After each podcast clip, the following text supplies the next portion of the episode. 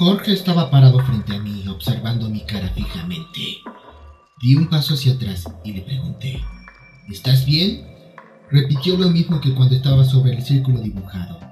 Desesperado, caminó directo a su estudio buscando papel y lápiz y escribió lo que venía repitiendo una y otra vez. Lo encontré, me dijo. Tengo la respuesta a nuestros problemas. Belcebú nos salvará.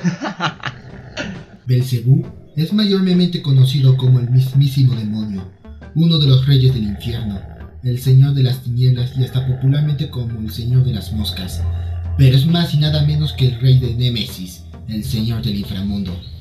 Prisionero, ilimitado era su oportunidad para salir a la superficie a reclamar su lugar en el trono junto a su planeta errante. Jorge había encontrado la manera de abrir una de las siete puertas del infierno y liberar a la bestia.